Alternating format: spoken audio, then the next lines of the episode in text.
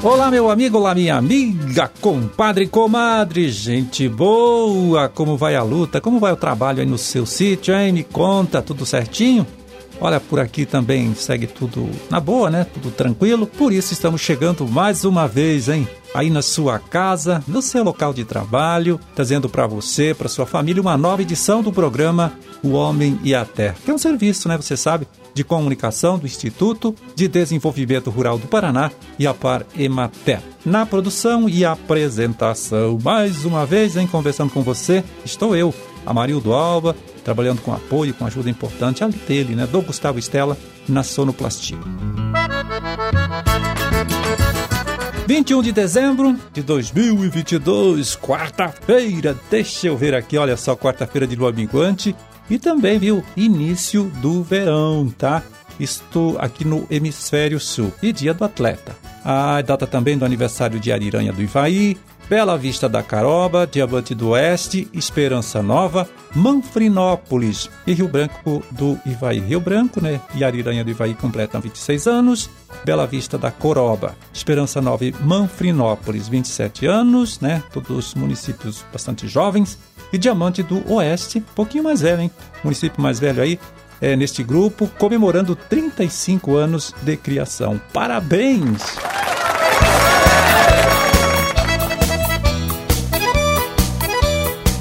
Bom, e começamos aqui com um recadinho para você, meu amigo, né? Você, minha amiga, que utiliza a Ceasa, viu, para comprar, né, ou vender a sua produção. Olha só, neste final de ano, a central está com um horário especial de funcionamento, claro, né, por causa ah, do Natal, por causa do Ano Novo. Quer saber? Vamos lá. A Ceasa de Curitiba abre nos dias 24 e 31 até as 12 horas e fecha no dia 2 de janeiro. Então não atende no dia 2 de janeiro. A Ceasa de Maringá também abre nos dias 24 e 31 e fecha no dia 2. E as unidades regionais de Londrina, Cascavel e Foz do Iguaçu atendem nos dias 24 e 31 e também atendem no dia 2 de janeiro, tá certo? Só fecha então para o Natal e para o Ano Novo, né? Só no dia 25 e no dia 1 Bom, você pode conferir toda esta programação, né, de funcionamento da CIASA para o final do ano aí, acessando o site da Agência Estadual de Notícias.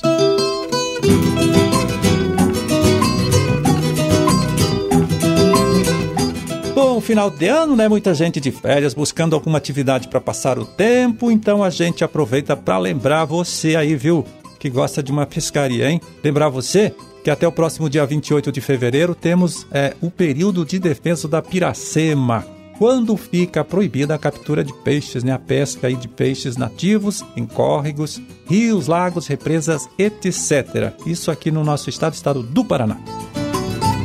Então, esta proibição tem como finalidade, né, objetivo, proteger os peixes que neste período aí do ano estão desovando, né, estão se reproduzindo. E entre essas espécies aí protegidas estão o lambari, o bagre, o dourado, o jaú, mandi amarelo, mandi prata e o pintado. Estão fora desta lista as espécies exóticas, né? Aqueles peixes que não são nativos aqui da nossa região, né? Como a tilápia, a carpa, curvina, tucunaré e o bagre africano. E então, mais uma coisa aqui, olha, o IAT tá, está com cinco forças-tarefas atuando para fazer cumprir essa lei nesta proibição. Quem for flagrado pescando terá que pagar multa e perde os equipamentos, aí, né, os apetrechos que está usando nesta pescaria. Perde até barco se for o caso, hein? Bom, a venda, né, o comércio desses peixes nativos também está proibido, está proibido, né? Até 28 de fevereiro do próximo ano.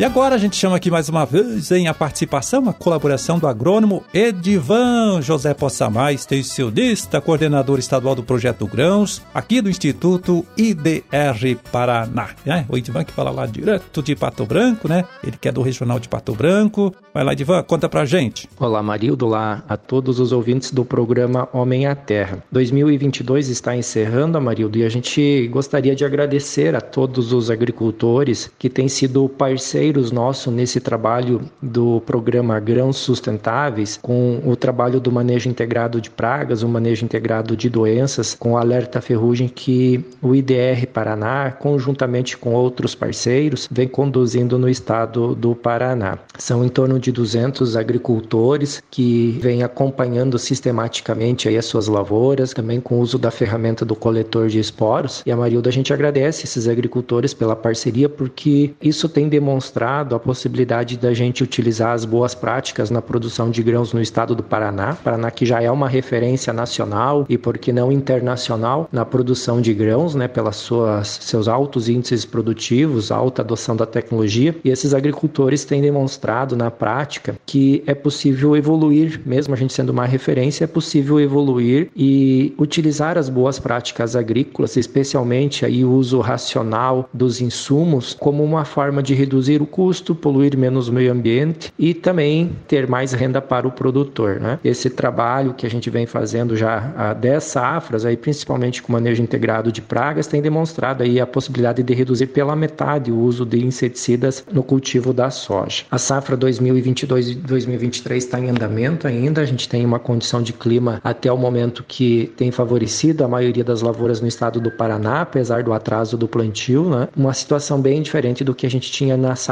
2021-2022. Ora, foi um período, a safra anterior, um período que a gente perdeu, né? Produtividades, principalmente a região mais oeste, em função da estiagem que se agravou. Nós tivemos também na safra passada dificuldade com relação aos preços dos insumos e até o fornecimento dos insumos. Né? Então foi um ano, a safra passada foi uma safra que prejudicou boa parte da produção de grãos, especialmente a soja no estado do Paraná. E nesse momento a gente, apesar do atraso no plantio dessa safra, a gente tem aí um bom desenvolvimento de modo geral no estado do Paraná e a expectativa de uma boa safra. Então, Marildo, a gente agradece aí a todos os agricultores, especialmente os colegas parceiros, os colegas da extensão rural, os nossos amigos técnicos, né, os extensionistas rurais que vêm conduzindo esse trabalho e ficamos aí com a expectativa de uma boa safra e desejando também um bom 2023 para os nossos amigos agricultores e parceiros. Um grande abraço.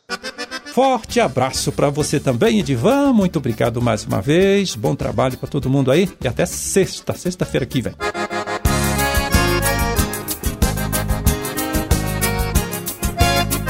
Bom, a gente acabou de ouvir aí o Edivan, né? E então eu aproveito, hein, para lembrar que todas as sextas-feiras ele participa aqui da nossa conversa, né, com você, trazendo informação sobre o monitoramento da ferrugem da soja aqui em nosso estado. Informação importante, né, para ajudar o produtor e até você técnico aí na tomada de decisão, né, sobre o tratamento ou não da lavoura contra esta doença, doença que é bastante séria e pode causar grande prejuízo aí para o sojicultor. Pois é, mas caso você não consiga, né, na sexta-feira, aqui no nosso programa de rádio, ouvir a informação trazida pelo Idivan, não tem problema. Olha só, hein? Ele com a equipe dele lá e eu também produzem na sexta-feira, toda sexta-feira, um boletim em vídeo que é divulgado no YouTube, né? E você consegue acessar ele e ver o link certinho dele na página que o Instituto aí tem no Facebook, tá certo? Fácil de localizar. Você pode acessar lá esse documento e receber até informação. Olha que legal sobre a previsão do tempo para a semana, tá certo? Fica então mais essa dica para você.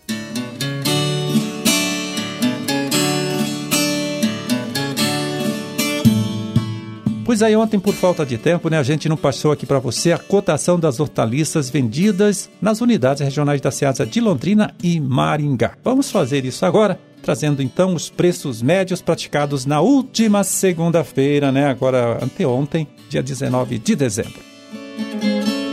Em Londrina, o tomate saladete, olha só, foi vendido pelo preço médio de R$ 47,50 a caixa com 22 quilos, R$ 2,15 o quilo do tomate saladete. O tomate longa-vida, olha só, um pouquinho mais valorizado, hein? R$ 110 a caixa com 20 quilos, R$ 5,50 o quilo. Vagem, R$ reais a bandeja aí com 300 gramas e milho verde né, com casca. É R$ reais a saca com 12 quilos.